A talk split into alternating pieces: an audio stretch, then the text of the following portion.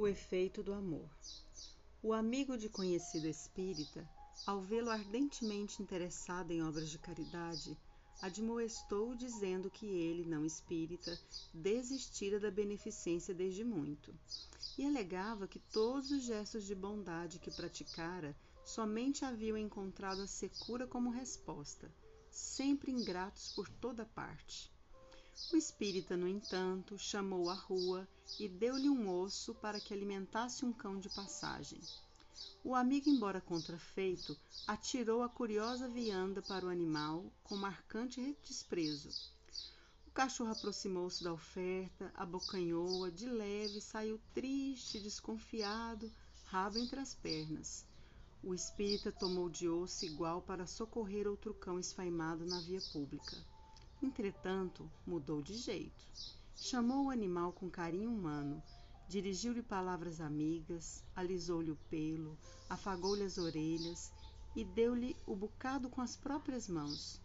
O animal abanou a cauda e permaneceu ao seu lado contente a lamber-lhe as mãos. E ambos os amigos anotavam, admirados, o efeito do amor no gesto beneficente.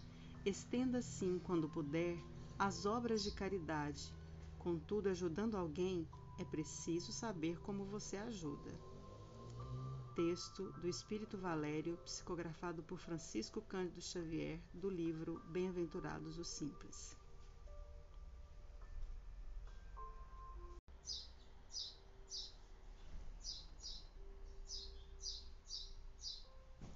O efeito do amor. O amigo de conhecido espírita ao vê-lo ardentemente interessado em obras de caridade, admoestou dizendo que ele, não espírita, desistira da beneficência desde muito, e alegava que todos os gestos de bondade que praticara somente haviam encontrado a secura como resposta, sempre ingratos por toda parte. O espírita, no entanto, chamou à rua e deu-lhe um osso para que alimentasse um cão de passagem. O amigo, embora contrafeito, atirou a curiosa vianda para o animal com marcante desprezo. O cachorro aproximou-se da oferta, abocanhou-a de leve saiu triste, desconfiado, rabo entre as pernas. O espírita tomou de osso igual para socorrer outro cão esfaimado na via pública. Entretanto, mudou de jeito. Chamou o animal com carinho humano, dirigiu-lhe palavras amigas, alisou-lhe o pelo, afagou-lhe as orelhas e deu-lhe o bocado com as próprias mãos. O animal abanou a cauda e permaneceu ao seu lado contente a lamber-lhe as mãos. E ambos os amigos anotavam, admirados, o efeito do amor no gesto beneficente. Estenda assim, quando puder, as obras de caridade.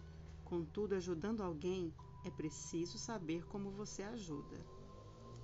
Texto do Espírito Valério, psicografado por Francisco Cândido Xavier, do livro Bem-aventurados os Simples.